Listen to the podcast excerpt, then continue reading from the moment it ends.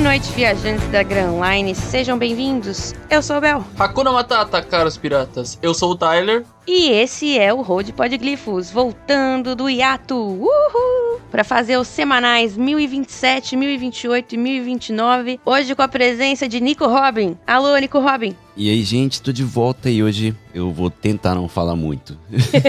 não, se preocupa não, hoje é semanal e não tem o Felipe, a gente consegue. Hoje é o semanal que o Tyler vai falar muito, que ele vai se empolgar com o tarô. Não, não, não, não, não, já dei, já dei, já dei as aulas lá. Quem eu tô querendo enganar, né? Vamos dar os recados pra gente poder começar a diversão. Tivemos aí nesse meio tempo uma estátua da Nico Robin, linda, linda, muito bonita, foi inaugurada. Queria uma dessa no meu quarto, tipo na porta do quarto, assim, tipo. Só. Você já viu aqueles cara que tem umas action figure, que no action figure é uma estátua Tava vendo TikTok disso ontem, é bizarro. É, aquele cara que fica abrindo as figures dele, mó legal. Outra notícia, Volume 99 está sendo enviado para quem comprou na pré-venda. Ele tem a sobrecapa que sai, a capa física dele impressa é a capa que geralmente é a capa variante. Normalmente teria o Pandaman, mas no caso da 99 100 e 101 vai ter o Momo cruzando as três capas, né? Se você vê assim, bem perto do título, tem lá o rabinho do Momo. A Renner agora tem blusinhas de One Piece. Finalmente teremos produtos licenciados na Renner. Eu já comprei uma blusinha do Luffy pra Nana. Tô esperando chegar outra blusinha do Luffy, que tem o um Luffy fazendo assim, um vizinho de Vitors. Temos agradecimentos aos nossos apoiadores. Muito obrigado, Nana, Vitor, Santana, Liz, Gustavo, Carol, e Lulu. Vocês fazem o nosso projeto ser possível e a gente continua aí. Obrigado a todas as pessoas que continuaram com a gente, mesmo a gente dando a pausa. É isso. E se você quiser ter o seu nome lido no podcast, assim como os outros apoiadores têm, é só você doar 10 reais pra gente todo mês. Que você vira nosso apoiador, entra no grupo do Discord, do Telegram, pode votar nos títulos toda semana e tem seu nome agradecido no episódio. E as redes sociais, Tyler? Rod Podglyphos em todo lugar. Rod Podglyphos no Twitter, arroba Rod Podglyphos no Instagram e também no TikTok, Rod Podglyphos. Também temos o e-mail, então eu tava quase esquecendo o e-mail que é rodpodglyphos.gmail.com. As pessoas mandaram algumas perguntinhas no post que a gente fez no Twitter e talvez a gente responda algumas. Você pode ir lá fazer essa interação com a gente. Se você tiver alguma dúvida, você pode mandar uma teoria na nossa DM ou no, no próprio post também, se você tiver afim. Ou no grupo, se você virar apoiador. É isso. Vamos lá então? Bora lá.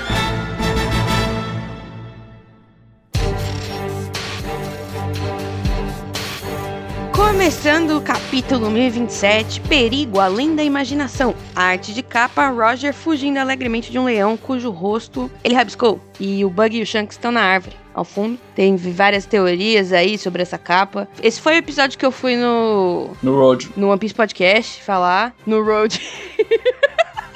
Ó, o ato falha. o Road em inglês. É, e a gente tava falando da, das teorias de que o, o, ou o Roger foi ajudar os dois e em vez de ajudar, rabiscou, né? Ou o leão tava dormindo, os dois pirralhos estavam ali de bobeira. O Roger desenhou, o leão acordou e eles foram, né, perseguidos pelo leão. O melhor é a cara do Roger, tipo, zoeiro demais, né? Ele tem a, a vibe do Oden demais também, né? Que nem o Luffy também tem muita vibe do Oden, né? Isso que eles se deram bem, porque pode ter sido igual quando o Oden salvou lá o, o Nekomamushi e tudo, né? Na verdade, o Oden nem salvou ninguém, né? Tipo, deu uma surra nos caras e deixou os bichinhos pendurados lá. Pode ter sido a mesma coisa aí, né? O Oden só queria agredir as pessoas. Ele não queria salvar os bichos, ele só queria agredir as pessoas, essa é a verdade.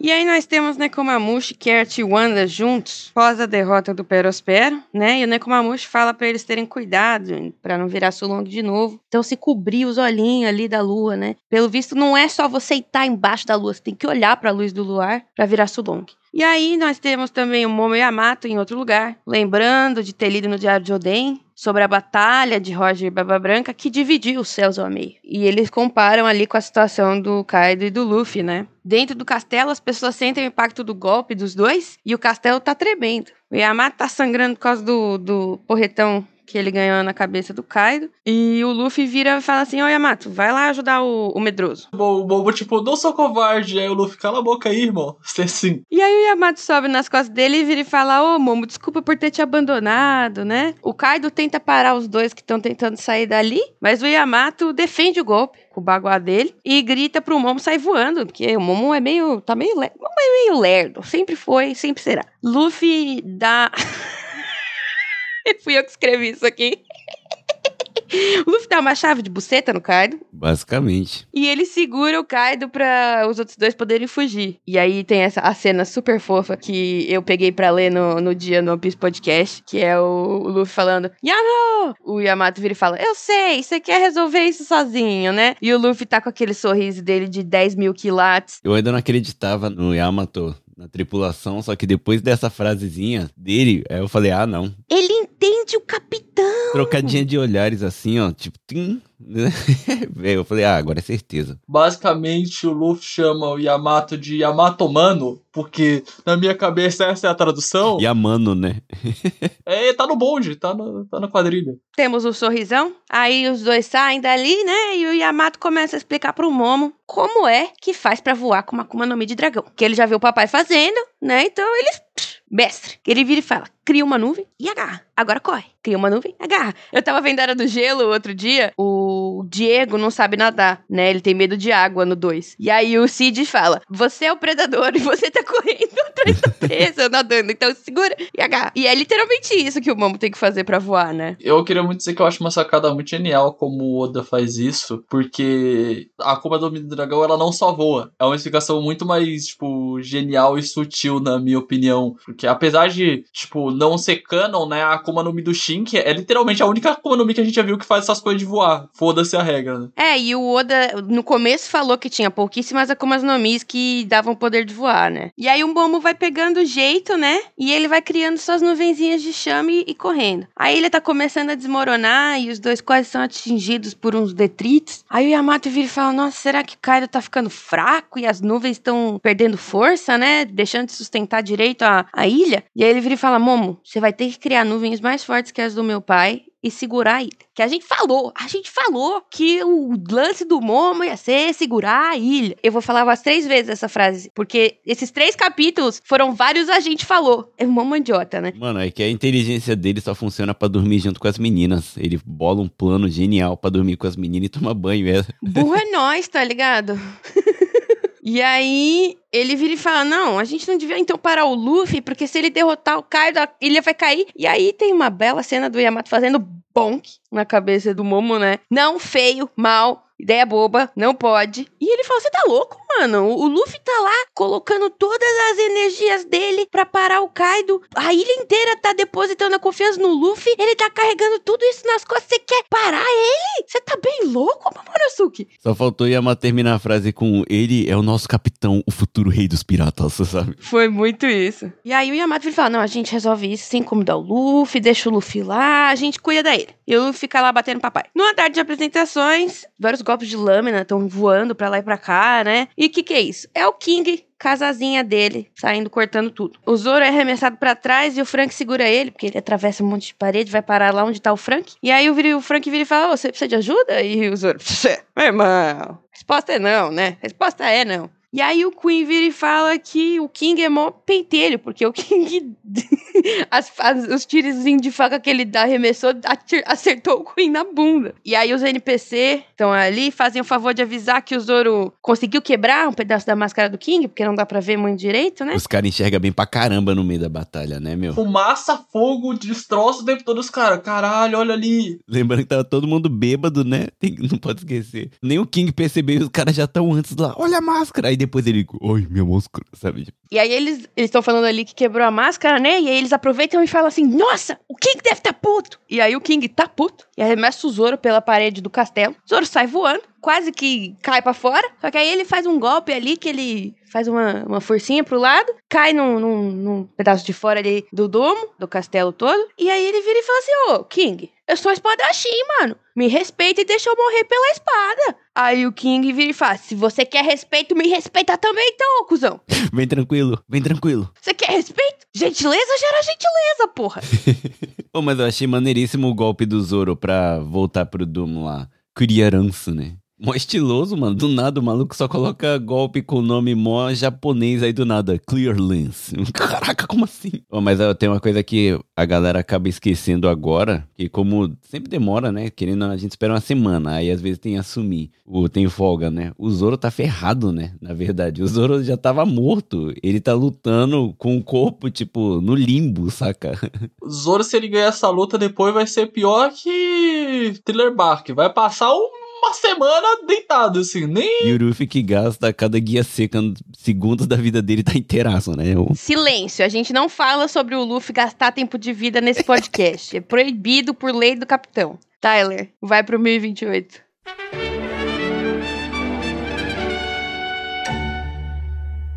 Capítulo 1028, Brachiocobrasauro. E a gente tem uma capa colorida que, na minha opinião, eu acho que virou minha capa colorida favorita. Talvez a do sorvete. Eu gosto muito da do sorvete, mas essa também é. Essa ficou icônica. Que é o, o Sopianami Gamers jogando basicamente um Smash Bros. da galera do bando. Nossa, tá lindo demais. Sabe qual foi o único que eu não saquei? O Chopper. Eu não saquei que. Eu falei, ele deve ser um Pokémon. Mas eu não consegui sacar que ele é um Pikachu. Aí a gente tem o Luffy como Ken, a Robin como Morgan, né? E daí combina com a Robin Demônio. O Donkey Kong é o. É o Frank. O Link Zoro. O Jairo. O, ja o Jairo. Nossa, puta que eu pariu. É o Jimby Mario. É o Jairo. A gente tem o Broke Kid Drácula. E o Sanji Splanton. E também o Pikachu bizarro. O Chopper Pikachu. Eu vou explicar o Chopper Pikachu. A gente tem um grupo do One Piece Podcast dos convidados, né? Quando saiu a, a, capa colorida, todo mundo falou: tem vários gamers. E aí a galera, nossa, que legal! Vários jogos! E aí começou, né? Os não gamers perguntando: tá, então explica, por favor, pra nós que é burro. Eu vi o Donkey Kong, eu vi o Mario e o resto eu falei: legal. Eu não fiz cena de Smash Bros. E aí a gente tava ali tentando identificar que raios era o Chopper, né? Porque ele parece um macaquinho. E aí, um dos membros do One Piece Podcast, a Jo, ela foi no, no rascunho do Oda. E no rascunho você pode ver claramente um Pikachu ali tentando ser formado. Mas nós temos problemas de direitos autorais, de pagar coisa. E o, não sei se vocês perceberam, o Link não é claramente o Link, o, nem o Sanji é claramente um Splatoon, mas assim, você percebe depois de um tempo, né? Você compara e vai vendo. Então, assim, Pikachu, grande moneymaker da Nintendo, não ia ser barato, né, pro Oda colocar um Pikachu ali nessa, desse desenho. Fala se eu tô errado, mas essas já, já teve uma collab assim também de figures ou algo parecido, né? Tipo, de cada Mugiwara como personagem de Smash Bros. antes disso. Tem um. Não é uma figure, é um jogo. Ah, é porque eu vi essas imagens rodando e eu falei, nossa, tipo, genial. E tanto que o Luffy tá como Mario, ele não tá como Ken naquela versão. Mas agora nós temos o Jairo. O Jairo é muito melhor que o Luffy Mario. Jairo, maravilhoso. Vamos lá. Primeiramente, a gente tá dentro do castelo e a gente ouve. Nossa, essa parte, meu Deus. A CP9 conversando com o telefone. Cip Zero. A Cip Zero. A pessoa do telefone diz que eles receberam ordem para caso o Kaido for derrotado, o país de Wano vai ficar sob o controle direto do governo. E a gente vê os navios da marinha chegando. A gente falou, três poderes ruindo, era óbvio que os caras iam querer pegar o ano. Aí a gente vê de novo os números do, de cada exército, né? O de Kaido tinha 30 e agora tem 12 e, tipo, 5 mil samurai agora são 8 mil. E daí o cara da máscara de Oquinhos, que, tipo, ele fala que, tipo, ah, não, Kaido não vai ser derrotado. Ele, o Kaido, né, caralho? Vocês acham que isso vai ocorrer? Só que do outro lado da linha, a pessoa olha para ele e que se foda. E a gente vê ninguém mais, ninguém menos que ele, o homem, o, o safado, o leopardo em pessoa, Rob Lute. E ele fala o seguinte: foda-se se o Kaido vai ser derrotado ou não, não importa. O lance é capturar Nico Robin. Esse cara é obcecado, ele precisa fazer terapia. Ao fundo a gente também vê o Caco dormindo e a outra. A, a outra membro da, da CIP0. Eu vi uma imagenzinha lá na, na internet. Eu quero que isso aconteça. Que o pessoal falou, né? Do. Até esqueci o nome do maluquinho lá em Dressrosa que tomou um socão no, na cara do Ruffy e, e, morreu de primeira. Como é que era o nome mesmo? O Berami. O Berami tomou um socão na cara no, no reencontro, igualzinho foi no começo, né? Aí o pessoal tá só esperando acontecer a mesma coisa com o Ruth agora, né? Aí eu falei, mano, se isso acontecesse ia ser lindo, mas eu acho que o, o nível atual agora não dá nem pra brincar mais, não. E o negócio da cena da Cip0 é que eles parecem estar, tá, tipo, em Marijoá, né? Num, tipo, num castelo. A, o cenário da cena parece ser um lugar fixo, né? Não um barquinho. Então acho que eles não estão indo para o ano. Pode ser que o ano seja perto, na real, porque eu vi um pessoal viajando lá e tentando entender do começo do mundo e, tipo, faz muito sentido o país mais perto da, da ilha ali, né, central, ser o pessoal que sabe ler a única linguagem e ser os pedreiros, do que alguma ilha longe, né? Então, tem gente que acredita que Marijo é perto ali de Wano, saca? Só que eles não vão justamente porque tem todo esse problema. Tipo, virou uma ilha, tipo, Lost, tá ligado? No topo de Onigashima, lá no céu, a gente vê o Momo e Yamato conversando, e Yamato Momo parar de reclamar e falar, faz as nuvens! Faz as nuvens! Faz as nuvens! Basicamente, o Yamato falando, faz urro, Shrek, faz urro. E o Momo, tipo, não, porra, não sei fazer isso! o Yamato escala o domo para ir atrás dos explosivos e a gente tem a versão do Yamato Lobinho, muito fofo. Queria muito fazer um comentário que nessa cena, tipo, tá os caras do Lau, não é? Esses caras não estavam lá embaixo? Eu tô até agora perguntando isso. Tá todo mundo perguntando, querendo saber se o Oda perdeu uma noite de sono ou se ele conseguiu teletransportar a galera do LoL, que tava no barquinho do LoL, lá embaixo, lá pra cima. Eles não sabiam que tinha um elevador. Tinha um elevador ali perto. Se ele tiver isso, eu acho interessante porque eu quero ver a tripulação do LoL fazer alguma coisa, né? Porque os, cara, os malucos, tá, a gente tá vendo os caras 10 anos e os caras não fazem nada. Até a tripulação do Kid, que não tem nome, os carinha ali apareceram no último capítulo só pra falar um negócio. Imagina a tripulação do LoL escutando o Tyler falando isso e, o cara, e eles lá, porra, velho, a gente salvou o, o principal da porra desse desenho duas vezes e a gente não fez porra nenhuma, né? Os fãs desse podcast sabem o que eu espero. É, no das apresentações, a gente vê o, o Sanji e o Queen lutando e o Queen insiste porque o Sanji mostra o traje da Germa, né? E o Sanji, tipo, tá sentindo que o corpo tá estranho dele. Isso, tipo, ele ainda tá lutando, tipo, mais devagar. O Queen entra na forma de dinossauro e se prepara para mostrar o verdadeiro poder dele, que é a cobra Brachiosauro. Oda não sabe como dinossauros funcionam. O Oda é genial. Pensei a mesma coisa. Quando é, do nada, velho, acontece aquela cena só do pescoço voando, eu falei, Oda, é só você que faz isso. Comigo. Nossa, elas paradas, tá ligado? Ó, agora em forma de cobra, né? O Queen vai lá, ele esmaga o corpo do Sanji e ele fica né, falando que, tipo, não, porque eu sou um cyborg, eu fiz várias modificações. E daí ele fala, não, porque o meu tronco que tá lá parado, ele pode atirar. E toda vez que eu falo o nome dele, ele solta a laser. E daí ele começa a se atirar nele mesmo, porque ele fala o nome, porque. Burro! e ele literalmente fala, tipo, launchers, ele fala o nome dos trecos, que é o que ativa atira dele ele. mesmo. E atira dele mesmo, tipo, três vezes até ele ser solto, tá ligado? Até ele soltar o Sanji. Caralho, velho, é só o maldito do Oda que faz os personagens mais fortes ser um retardado, né, velho? Você espera 20 anos pra ver o Kaido e a tripulação, aí os braços direito e esquerdo, mano. Não, não, o, o, o King ainda tá de boa, tá ligado? O Queen é um panaca. O Queen o é tipo. King tem asinha de pterodátilo na forma humana, tá ligado? Aquilo já é bizarrinho. Não, bizarro é uma coisa, mas o ponto é que o King ainda mantém a pose assim: sou comandante do Kaido, sou brabo, sou mal. Ele toma os tiros, solta o Sanji e a gente vê os ossos do Sanji todo quebrado, todo retorcido. Eu acho muito boa a cena porque parece que, sei lá, ele tá dançando thriller. Coitado do médico da tripulação tá ali, sai! No segundo seguinte, os ossos dele voltam pro lugar e ele se regenera e o Sanji fica tipo, ô oh, caramba, não, isso aqui eu já vi socorrer antes. Será que eu tô parecendo com ele? E o Queen, que está aproveitando essa chance, achando que o Sanji está travado, vai lá e tenta dar um espadão na cara do Sanji e a espada quebra. Quebra, faz clank e o Sanji meio torto, assim. Que nem aquela cena do Yonde. Tem uma cena do Yonde que, tipo, ele tá com a cara amassada. Aí ele só pega e vai lá e coloca no lugar. E o Sanji tá assim agora. E esse é o final do capítulo, gente. O Sanji tancando o espadão de graça.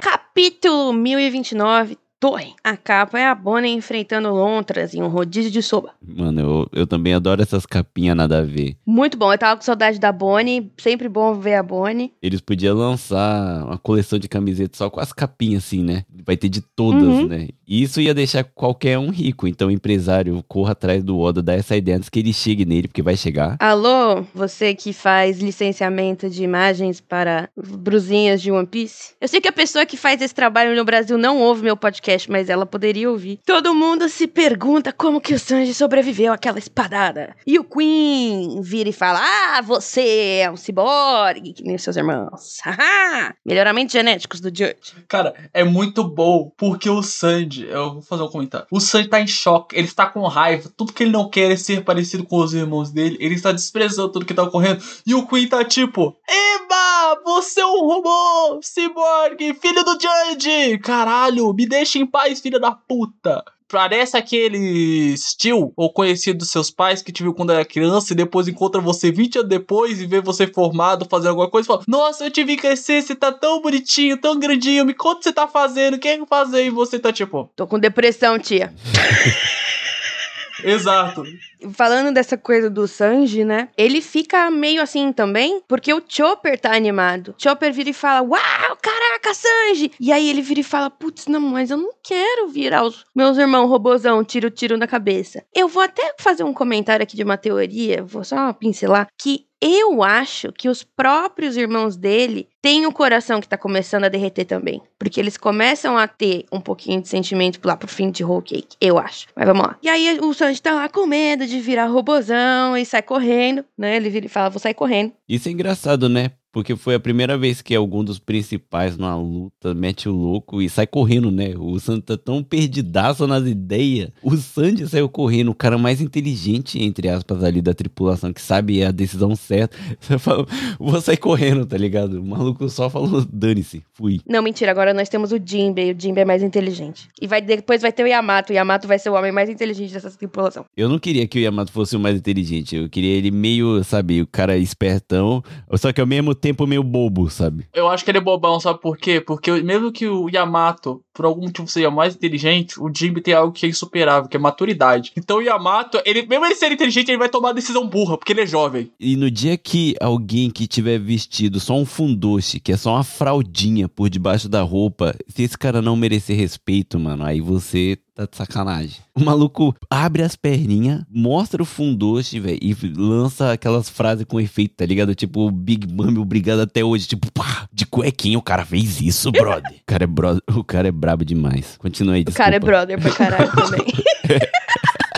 Os capanga do Kaido tentam atirar no Sanji, né? Os caras acham que o menino em crise existencial fica fraco. Só que as balas ricocheteiam. E o Queen tá indo atrás dele com os lasers. Eu percebi agora que o Queen tem um laser no rabo. Não tinha notado antes. A Big Mom tá enfrentando o Lau e o Kid, mas a cabeça do Kid tá doendo, né? A cabeça do Kid tá doendo e ele não sabe o que que tá acontecendo, só que a cabeça dele tá doendo pra caralho e ele tá meio sangrando também. E ele se torna um peso morto, né? O cara tá incapaz de fazer qualquer coisa de útil. O Lau ataca a Big Mom e vira e fala, ô, você é inútil, caralho? Eu acho muito bom porque o Lau olha e fala, ô, vai fazer nada não. Aí o Kid tá prestes a ser morto, o Lau dá um saltão, bum, dá um socão na Big Mom. Ele dá literalmente um morrão, tá ligado? Um morrão que dá choque. O Lau ataca a Big Mom, né? Que o, o Tyler falou aí. Mas aí tem o Prometheus que vira e fala, ô, Tá na Disney? Tá não. Sai tacando fogo. E a Big Mom dá uma espadada no Kid ainda, né? No terceiro andar a gente entende o que, que está acontecendo com a cabeça do Kid. O que, que tá acontecendo com a cabeça do Kid? O idiota do beijo, o Hawkins tá batendo a cabeça na parede. E todo o dano tá indo pro Kid porque ele tá com o bonequinho do Kid. E o Killer tá incapacitado de fazer qualquer coisa. Porque se ele atacar o corpo do maluco, o dano vai pro amor da vida dele. Desculpa, o capitão. Mas essa é pequena teoria rapidinho que tá rolando no Japão, que eles estão puxando todo esse histórico do Oda. Recentemente mostrar um personagem, visualmente assim, parecendo um homem, e depois descobre que era menina, sabe? Tipo, na o sexo feminino. Aí o pessoal tá nessa do, do Killer justamente por isso, porque ele, ele é o único cara que não mostrou o rosto e não mudou nada desde o time skip, né? Mais ou menos, né? Porque quando ele vira o Kamazou, aparece um pouco do rosto dele, né? Ah, verdade, aparece, né? É. Então, aí aqui no Japão tá rolando essa teoria entre os japonês de que, é, na verdade, o Killer é a Killer. Eu prefiro o casal gay. Eu prefiro o casal. Eu passei o dia inteiro falando sobre o casal gay. Eita, será que. Então isso me fez perceber então que os japoneses estão relutando sobre essa ideia, porque é o que mais faria sentido, né mesmo? Eles podem só ter esquecido que o Killer já apareceu meio do rosto. Metade do rosto dele já apareceu, né? E o Killer, antes do time skip, ele tinha barbicha. É verdade. E o Killer vira e fala assim: galera, o resto do bando dele tá ali assistindo a situação toda, fala, fica na boa, não ataca o Hawkins, né? E aí ele faz o momento Zoro dele. Que eu achei lindo. Fizeram várias fanarts já, que é ele oferecendo sua vida no lugar da vida do capitão dele. E aí o Hawkins vira e fala: não, não vai ter troca aqui, não. E fica lá um lero-lero dele, de como os rebeldes são idiotas, que eles não vão vencer o cara da Big Mom nem ferrando,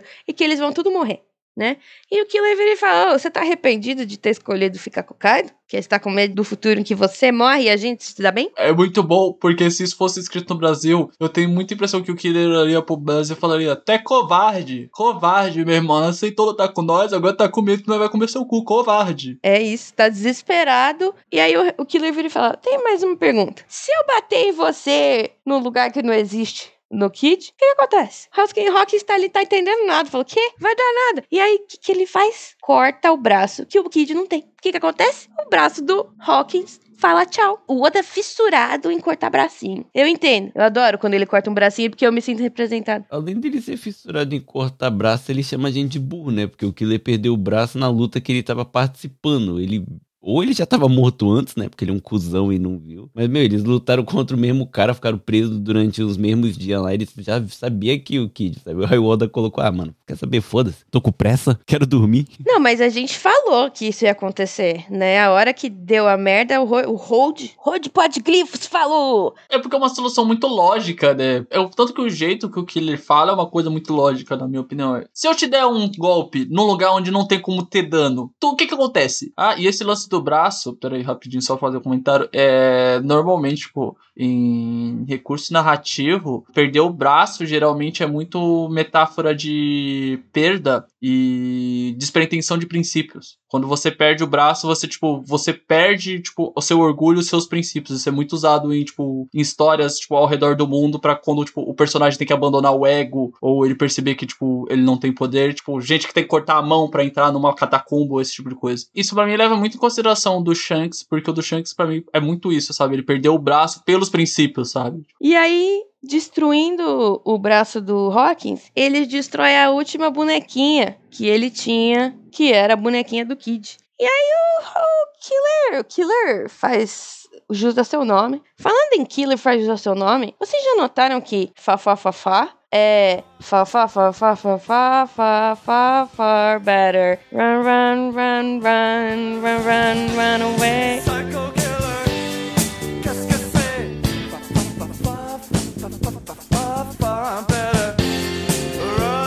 Eu fui descobrir isso no post do nosso Twitter, mas eu não sabia. Psycho Killer, mano, faz total sentido, entendeu? E obrigado. Nossa, esqueci o nome dela. A Nana avisou que o nome da pessoa que falou da coisa do Killer é Daniela. Obrigado, Daniela, por ter vindo comentar no post do Road sobre isso. Obrigada, Nana, por ter me lembrado. Linda. O Hawkins tira um um- uma carta, né? Pra ver se ele consegue se virar, que é a carta da morte. E ele invoca o bonequinho de palha né? Aquela, aquela bruxa de palha dele. Mas aí é, o killer corta a cabeça da bruxa de palha. O Hawkins, desesperado, tenta tirar mais uma carta e ele tira a torre. Sai a carta da torre e a conclusão que acontece ali é a derrota do Hawkins. E o significado da torre é revelado, sendo a destruição de coisas antigas. E o significado secreto que o Tyler vai explicar depois é a abertura de novos caminhos. O killer, aliás, corta o Hawkins ao meio. Eu não sei se isso é morte, mas pra mim, que tava prestando atenção naquela carta dele desde o começo, eu tô de olho nessa carta do Hawkins que ele tirou há muito tempo atrás que ia ter uma morte. Ele falou que ia ter uma morte. E eu falei que ia ser muito da hora se essa carta se virasse contra ele. E eu acho que é isso que aconteceu aí. E o Kid e o LOL estão ali frente a frente a Big Mom e o Kid percebe que ele tá mais leve. Que ele não tá mais sentindo aquela dor e o corpo dele tá mais leve. E ao mesmo tempo, o Killer vira e fala: Força, parceiro. Falou parceiro em todas as línguas, entendeu? É gay. É isso que eu queria dizer.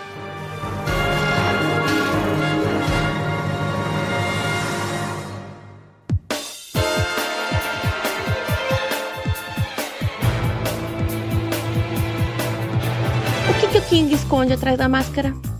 Um rosto. O Ron roubou a piada. Eu ia fazer, mas não sei. Vamos lá. É que a, a primeira, eu não boto fé, mas seria divertido. A sobrancelha dele é esquisita. Ele tem a sobrancelha de Naruto, igual os, os Germas. Porque, né, ele é luminária. Pro mesmo lado que a do Sanji, porque ele é amigo do Sanji. Ele tem cara de ter masculinidade frágil. Que, pelo jeito que ele age ali e tudo, sabe? Deve ser alguma coisa assim mesmo. De aparência.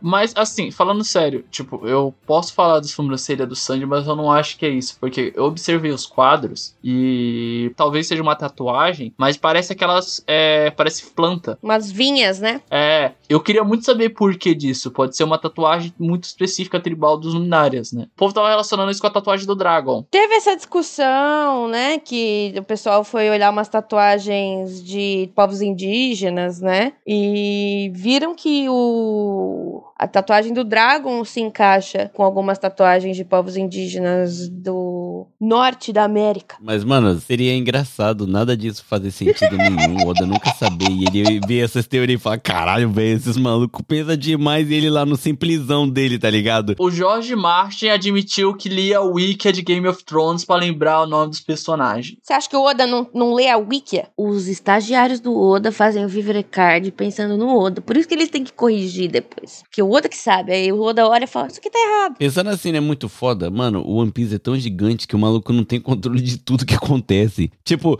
as editoras só falam assim: vamos ganhar dinheiro, vamos, o que, que a gente vai fazer? Vamos fingir que o Oda sabia das paradas aqui, tá ligado? O Vivrecard não passa na mão dele antes de sair. O Vivrecard é feito pela equipe de assistentes dele. Os caras que estão ali desenhando o fundo, as, as 70 páginas de livro no fundo, são os caras que escrevem Vivrecard. Como a hora extra, a hora extra não tá dando bom, vamos fazer um bagulho nada a ver aqui, tá ligado? Pagam muito pouco pra desenhar fundo, cara. Não.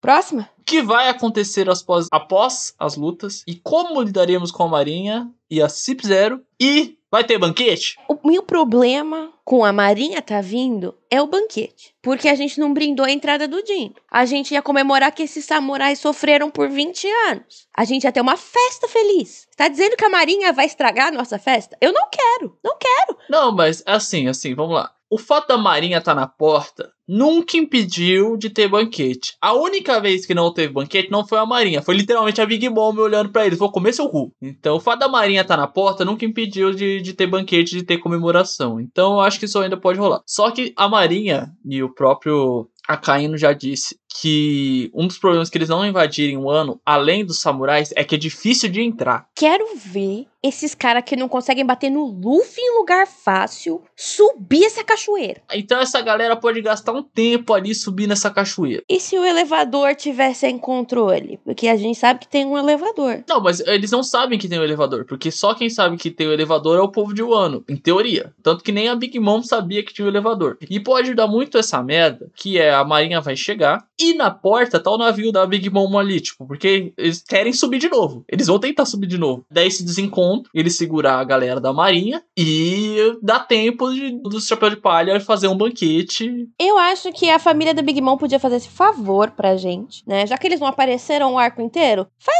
isso, cara. Faz isso, na moral. Esse- faz esse corre rapidinho pra nós, pra gente poder fazer o banquete. Mas o, uma boa parte da tripulação da Big Mom tá fora ainda, né? Não conseguiu subir, porque o Marco, o Marco atrapalhou todo mundo. É isso mesmo, o, o navio tá na porta de Wano. Então a Marinha vai chegar, tá o navio do- dos piratas da Big Mom lá na porta. E é muito possível eles sa sair no soco. né? A trocação ali sincera cairia bem pro banquete mesmo. Não vai ser uma. Não pode ser um banquete tipo do Skype, que a galera fez no meio da noite lá, todo mundo curtiu, tomou e fugiu. Tem que ser um banquete tipo três dias, tá ligado? Sem parar. E também tem um negócio que a gente não sabe. Todo mundo da aliança vai estar tá fudido, né? O Chopper vai tá bem. Tem gente que tá ficando bem agora. Então, é isso que eu tô, eu tô prestando atenção assim. O Sop, Nami, Robin, Brook, Frank é, e Chopper. O Jimbe tá meio machucado. Eu não vou botar. Eu quero deixar ele em paz. Não vou botar ele pra trabalhar. O Marco não fez nada essa porra inteira, só ficou botando fogo pra lá e pra cá. Caraca, caralho. Marco segurou o King e o Queen junto, brother. O Marco tancou todo mundo. O Marco tancou e curou a galera. Mano, você tem noção que o Marco literalmente tava tacando foguinho pra curar as pessoas? Você vai. O maluco era o Mago Supremo, tá ligado? Ele ataca de um lado e cura do outro. O maluco era o Naruto no final da guerra, tá ligado? Exato. Nossa, o Bel, o Bel agora lançou, tipo, humilhou o Marco. O Marco tá, tá MVP do arco. Eu não, eu quero ver o Marco trampar. Vamos, Marco. Quero ver mais cenas de Marco. O Marco enfrentando King e Queen, ele falou assim: "Ah, com esses dois até que é difícil, tá ligado? Tipo, até que é. Ah, sabe, mexendo no óculos assim, ah, acho que dá. Eu não acho que o Marco é fraco. Só que me lembra uma questão de que a função do Marco no barco do Barba Branca não era, tipo, combatente explícito. Ele era um médico. Tu tá querendo me dizer que o Marco era o suporte. Você tá chamando o comandante da primeira divisão de suporte? suporte? o comandante da primeira divisão. Não é a segunda divisão, é a number one. Não, não tô, eu não tô dizendo, eu não tô dizendo que ele é fraco, mas, mano, ele é médico. Mano, a primeira lembrança do Marco deve ser ele olhando pro Barba Branca de baixo pra cima em algum algum momento da vida dele. Ele tá lá desde que ele sabe que ele é gente no barco do Barba Branca. Eu adoro a teoria de que, na verdade, o Marco é imortal e toda vez que o Marco morre, ele volta a ser uma criança, ele anula as memórias, E ele é o único usuário da Toritori no Mi por causa disso. ele vai morrer, e daí ele vai reviver como uma criança e vai esquecer a vida antiga dele, tá ligado? E tem- eu gosto muito dessa teoria. E isso ainda é válido porque a gente tem uma Akuma no Mi tosca que faz muito sentido ao mesmo tempo, que é o do Brook, que o cara morreu uma vez e a Akuma no Mi ficou no espírito do maluco, né? Então faz muito sentido. A Akuma no Mi pode ser, sei lá, né? Só um, né, um bagulhozinho que Ninguém sabe o que, que são as Akumas no Mi. Tem até teoria que a, a fruta da Nico Robin, quando despertar de vez, ela consegue fazer frutas nascer. que é Hanahana no Mi, né? Hanahana é tipo flor, quer dizer que ela, ela pode flo- florescer ali. Então, fala que a Nico Robin é a Akuma no Ko, né? A menina do demônio, justamente por causa disso. Quando a fruta dela despertar, ela é a que vai criar mais, sabe? E que nem a gente tinha falado no outra, na outra vez, que pode ser que a fruta do diabo mudou de nome, antes era a fruta dos deuses, né? Como teve toda essa treta. Então, na verdade, ela é tipo a, a criadora de tudo, tá ligado? A fruta dela. E por isso que estão atrás, porque o, o alto escalão sabe o que, que é o Hanahana. A Nikorobi não é. Não é porque ela só sabe ler os poneglyph. Isso explicaria porque eles não matam a Robin, né?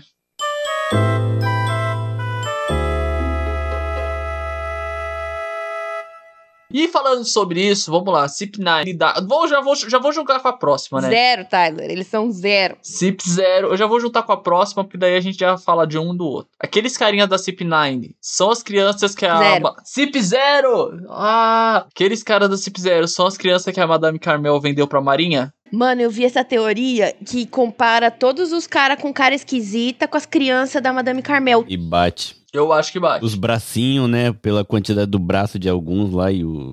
É a máscara. A máscara, a máscara, tipo, a máscara que é basicamente tipo, uma coisa, um- uma máscara de gás, tá ligado? Eu acho que bate e faz todo sentido, porque ela vendia crianças para pro governo, crianças com habilidades especiais que poderiam ser soldados de elite, E pra onde vão os soldados de elite? Pra CIP, CIP Cypher Pulse. Mas sabe o que é engraçado nisso? O Oda, ele é tão genial, esse filho da mãe, que ele consegue desenhar esses caras como você não espera nada deles. Mó franguinho. Você fala, mano, esses caras vai tomar um pisão do robô do Frank. E aí dentro do negócio sai um monstrengo, assim. É, e do nada vai aparecer o cara com o hack do rei demônio diretamente do purgatório, tá ligado? Uns bagulho. Caralho! eu me pergunto muito o que, que esses caras fazem, porque, obviamente, vão, vão partir do princípio da CP e eles sabem a, os seis estilos. Então, vamos partir desse princípio. E qual é a Akuma no Mi desses filha da puta? Se eles tiverem Akuma no Mi. Vai ser umas coisas muito absurdas pra eles serem, tipo, da CP 0. Não sei nem da, tipo, da CP 9. Poder dar desse salto. E agora, e, tipo, tá três ali. Eh, Será que esses três vão conseguir capturar a Robin? Não, mas vão tentar. Brother, não precisa de tudo isso porque o Rob Lute e o Caco são bicho. Você esqueceu que o Rob Lute e o Caco são bicho. Eles devem ser tudo bicho. A Califa não era bicho. O Blueno não era bicho. Mas eles não são da CIP Zero. E se na CIP Zero só entra bicho? Já é um zoológico, só tem animal naquela porra, faz sentido. Próxima teoria, depois dessa comida de rabo do Rona.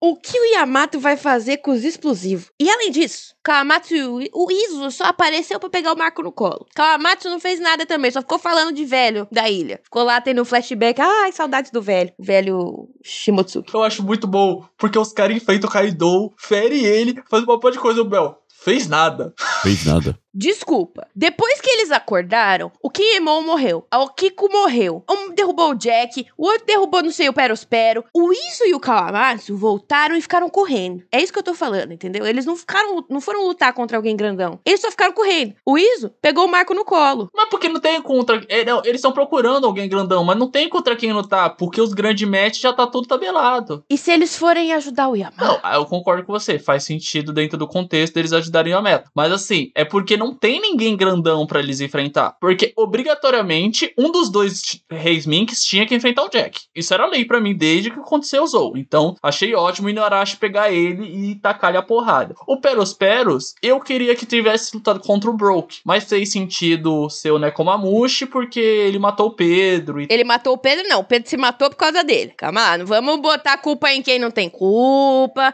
Pedro fez escolha. Não, sim, mas o objetivo do Pedro era matar o Perospero e todo mundo, a galera que tava ali, né? Aí é tudo bem, pode. Aí uma coisa. Mas falar que ele matou o Pedro não pode. Mas aí ele tem culpa. Ele tem culpa no cartório. Ele não é quem matou, mas ele tem culpa no cartório. Olha, mas eu não, eu, vou, eu não sei onde vocês querem chegar, mas eu vou acabar chorando lembrando do Pedro aqui, cara. Nossa, personagem gosto bom. Puta que eu pariu, mano. Até hoje eu sinto falta dele. O, o Tyler, ele sempre começa. Personagem gostoso. Sou furry, sinto muito, sinto muito. Mas então, voltando, acredito que sim que Zou e Kayamatsu pode ajudar o Yamato, já que eles não pegaram nenhum outro chefão. Ou o Kawamatsu só vai ficar perto da, da filhinha lá mesmo, né? Tem a Hiyori, né? E tem o e tem o maldito. O maldito, o cabeça. Tem o Orochi. É, o cabeça de cobra tá lá, então a gente não sabe. Mano, ele é tão irrevel- irrelevante que ele apareceu, era pra ser um super notícia e a gente meio foda-se, né? Nem lembrou desse porra. É que, mano, na, na minha opinião, a Hiyori tem que matar ele, tipo, porque a gente não sabe. A, a segunda espada não tá com o Momo, né? A Menoha Bakiri. Ele deixou lá porque ele não queria usar. Então, mano, ela pode muito bem ter pegado a espada com o Tenguyama e falar: Eu vou fazer o serviço. Eu sou uma mulher de 20 anos feita. Eu não vou ficar esperando as pessoas resolver as coisas por mim. Eu fui cortesã. O Kyoshiro deve ter treinado ela, pelo menos alguma coisa. Porque senão, porra. Mas eu acabei de lembrar que você, agora que você falou, o, o Tengu, ele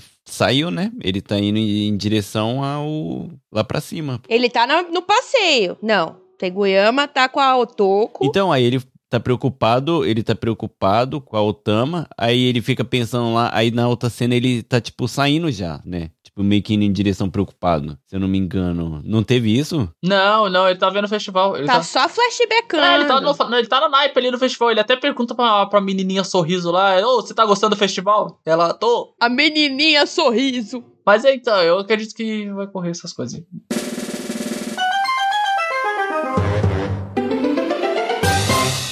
Sanji está despertando seus genes adormecidos e o que vai acontecer se ele usar o traje mais uma vez? Ele vai ficar um robozão com coração mole. Ele vai ser o homem de lata. Mas sabe o que, que seria pesado? Já pensou o Oda preparou a gente esse tempo todo com o Sanji super, aquele personagem grudento, e do nada ele traz o, o Sanji como um cara sem emoções? Ia ser pesado demais. Honda, eu vou, eu vou expulsar você daqui. Só de você sugerir que o trabalho de Sora vai ser jogado no Mas seria lixo. dramático, Bel. Você tem que admitir que a gente ia ficar puto. Tá bom, não tô falando que não seria, mas já façam o drama do Sanji. O Sanji chama do dr- drama do Sanji, já teve um arco inteiro pro, dele, pro Sanji ter drama. Mas já pensou ele tenha que pensar, sabe, sobre. Não é mais sentimento, ele pensa de tipo, eu tenho que me preocupar com ele, sabe? Vira meio que um bagulho automático depois de tudo. Ia ser pesado. Eu ia odiar, mas. O... Ia ser triste, ia ser merda. Isso aqui é One Piece, não é Berserk. Mas a gente tá falando de final de One Piece, gente. O Oda vai preparar um bagulhinho meio pesado pra gente no final, com certeza. E, e com alguém da tripulação, ele vai, ele vai. Você acha que vai matar o Neji assim?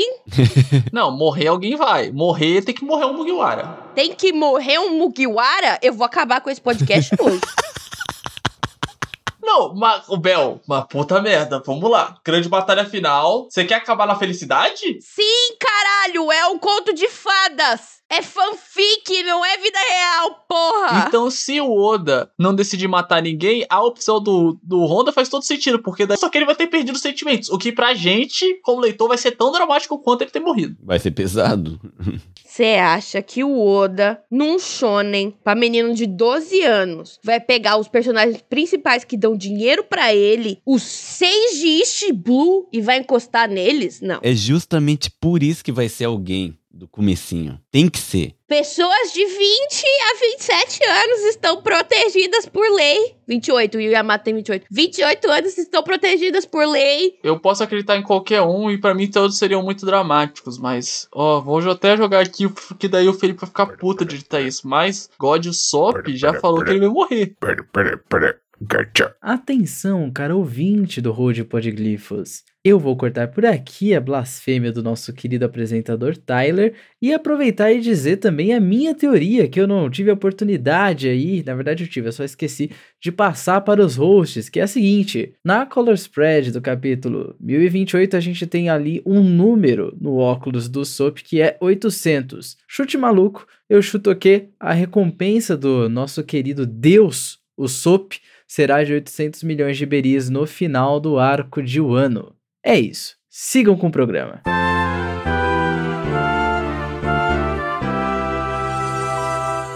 Kid e Law vão derrotar a Big Mãe? Não. Ah, Como assim, não? Eu tô aqui, eu tô naquela mesa. Law e Kid não vão derrotar a Big Mãe. Change my mind. Derrotar não significa que a Big Mom vai morrer. Conta quantos vilões foram derrotados e voltou do inferno. Todos. Basicamente todos os que foram derrotados vão voltar em algum momento. Eu tô esperando, sei lá, o retorno do Enel e do Doflamingo. Esses dois é dois caras que vão aparecer do nada pra ferrar o rolê. Do Flamengo, pra mim, ficar na prisão pra sempre. Eu sou punitivista quando é do Flamengo ficar na cadeia. Não, do Flamengo pra mim tem que voltar, porque do Flamengo vai botar fogo dos terubito lá de cima. Ele vai fazer uma merda tão grande que os caras vão ficar putos. E eu também tô esperando a volta do Condriano. Verdade. E do Condoriano. Ela precisa ser derrotada, mas ela não precisa estar morta. Vamos lá. O Kid, ele tá correndo atrás do Luffy, né? Ele tá correndo atrás do rei do sonho, que é ser o rei dos piratas. O Lau não sei o que que é. O Lau quer resolver os bagulhos dos deuses. O Lau tá tipo. É, tipo, o Lau tá tipo. O Lau tá, na, o, Lau, o Lau tá na vibe dele. Mas aí ele tem que fazer o trabalho dele, que é derrotar a Big Mom nessa aliança. O Lau quer resolver a paixão dele pelo Luffy, né? É, é óbvio e simples. Ai, mano, é muito bom, porque o objetivo do cara, ele qualquer coisa o Luffy faz, ele vai, não, vamos lá, vamos. O objetivo dele não, porque ele já é, né? O objetivo dele é conseguir conquistar, né? O objetivo dele é ser gay, caralho. O objetivo dele é seguir o Luffy. Foi o Kid lá, eu vou derrotar a Big Mom, por quê? Porque os dois têm que mostrar serviço. O Kid eu posso olhar para o Bel e falar, o Kid não fez nada. Porque não,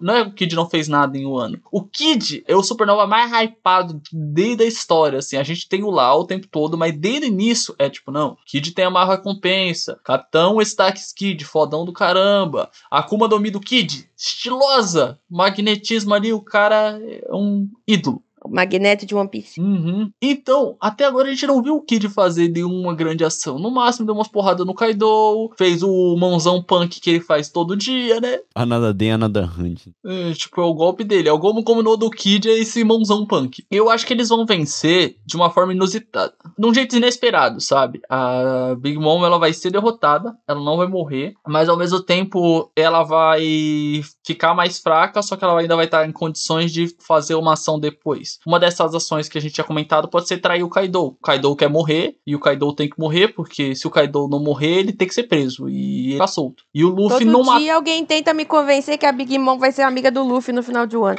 Com o Tyler falando tudo isso, agora tudo fez muito sentido. Claro que faz sentido a Big Mom não ser derrotada, mas de alguma forma derrubada, e ela cai lá perto dos navios dela, e ela vai enfrentar a Nine, a Marinha. Glória a Deus!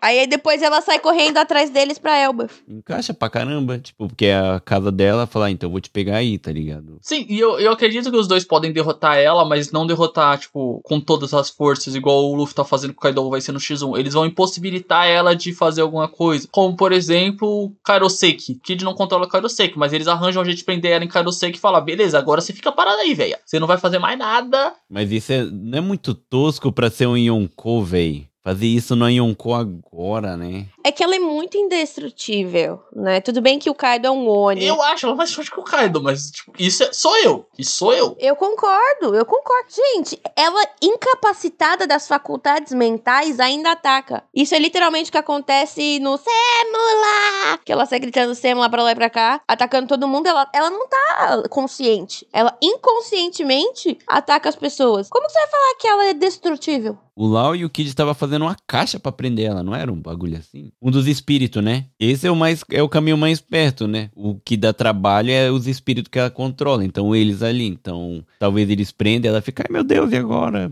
Mas vocês não vão ganhar de mim. Não só, né? Se ela ficar com larica, fudeu. É, não, aí ela fala, ah, mas vou comer vocês, vou comer, uh, que nem o Tyler fala, e pode ser que mude, mas eu acho que ela pode ficar tão cega, que nem acontece lá na, no rolo cake, de ela não ver nada e ela cair do domo, sabe? Tipo, ah, eu tô faminta, eu preciso comer, tipo, dá um loucão e cai lá, sei lá. Eles poderiam também, né, começar a fazer ela ir em direção ao negócio e ela sai caindo. É uma estratégiazinha. Ela não tem racionalidade quando ela tá na larica, né? É, eu acho que vai demorar ela entrar na larica de novo, porque ela tá no meio da luta e, tipo, ela tava no banquete, mas. A última larica dela foi em Udon. E ela tem larica, assim, de tempos em tempos. Sim, é que não foi comparado com a do bolo, né? Que a do bolo foi todo. Ainda tem o trauma. Não, aqui o bolo ela foi enganada. E ela demorou pra comer. Sim. Mas ela teve larica de Oshiruko. Teve mesmo? Mas eu boto fé nos meninos. E sabe porque da teoria seguinte, que é o que, que a carta da torre profetizou e o que as outras cartas que caíram ao redor do Hawks significam, né? Porque o Oda não desenha a cartinha à toa.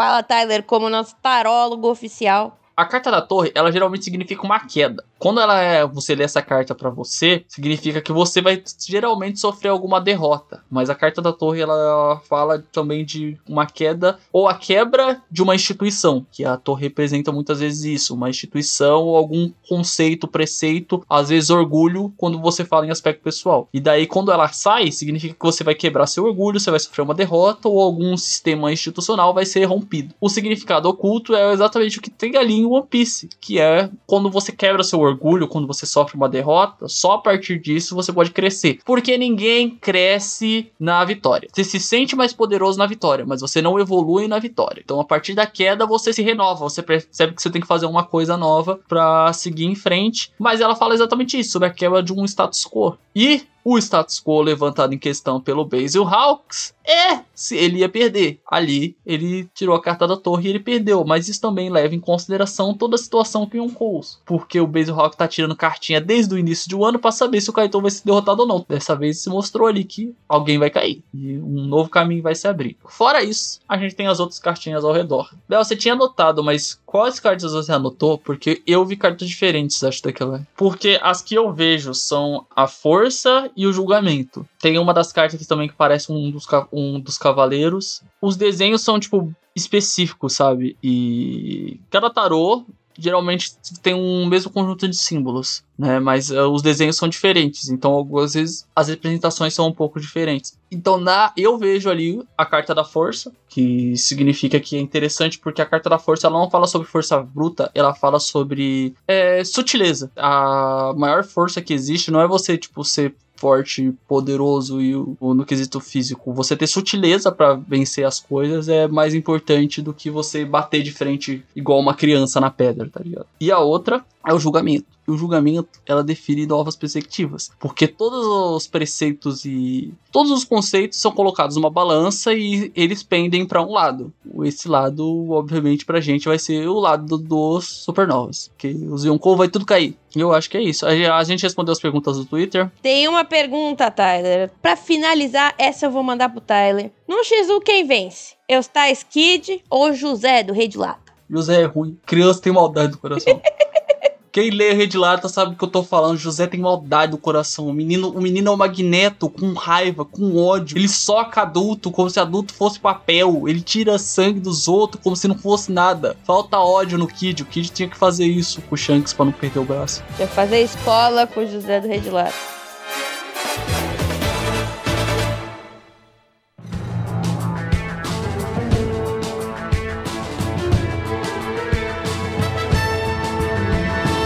Então é isso. Fechamos o episódio por hoje. Vamos fazer o jabás. Rondinha. É isso, gente. Muito obrigado mais uma vez. Não, mas eu tava com saudade de gravar, meu. Me diverti demais. Tava com saudade da moto passando no fundo aqui, escutando sempre. Escutava com saudade do Tyler aqui, meteu o loucão nas teorias. E é sempre muito divertido. E, gente, muito obrigado. Meu jabá é. Me segue lá no Instagram, arroba no Japão Podcast, que é onde eu posto tudo sobre o nosso podcast, que é no Japão Podcast. E é tudo sobre o Japão, história maluca. A gente tá agora no especial de Halloween, onde ainda eu vou lançar, tem uns episódios pra vir aí também atrasado, mas vou lançar uns episódios sobre terror aí. Então, pra quem gosta dessas temáticas aí, Os especiais de Halloween do No Japão são sempre os mais divertidos, na minha opinião. é divertido. A gente tenta passar medo. De vez em quando dá certo, mas nem sempre. E a gente tem de tudo. Tem história do Japão, história de bêbado, história de escola, tem de tudo. Então, se você gosta do Japão, dá um pulo lá. E é isso. E tamo junto. Obrigado, Rondinha. Tyler, jabá. Marros Twincast em todas as redes sociais, o meu segundo podcast sobre discussão social e cultura. Na verdade, no Twitter é o único lugar que está diferente, que é arroba castmirros. Mas de todos os lugares, procura Anchor, Google Podcast, Deezer, Apple. Se você colocar Marros Twincast, você chega lá e vê os nossos EPs. E o pessoal, o meu no Twitter é GuiTyler1. Segue só lá no Twitter. No Instagram eu dei uma pausa, porque eu odeio o Mark Zuckerberg e é isso. Muito bem. Instagram não existe do Capitão, é privado pra quem é família e amigos. Se você quiser ouvir o Capitão falar besteira, você vai arroba alicíssimo, A-L-Y-císsimo, fácil, porque eu tô falando em português. E é isso. Até a próxima semanal. Falou, tchau, tchau. Tchau.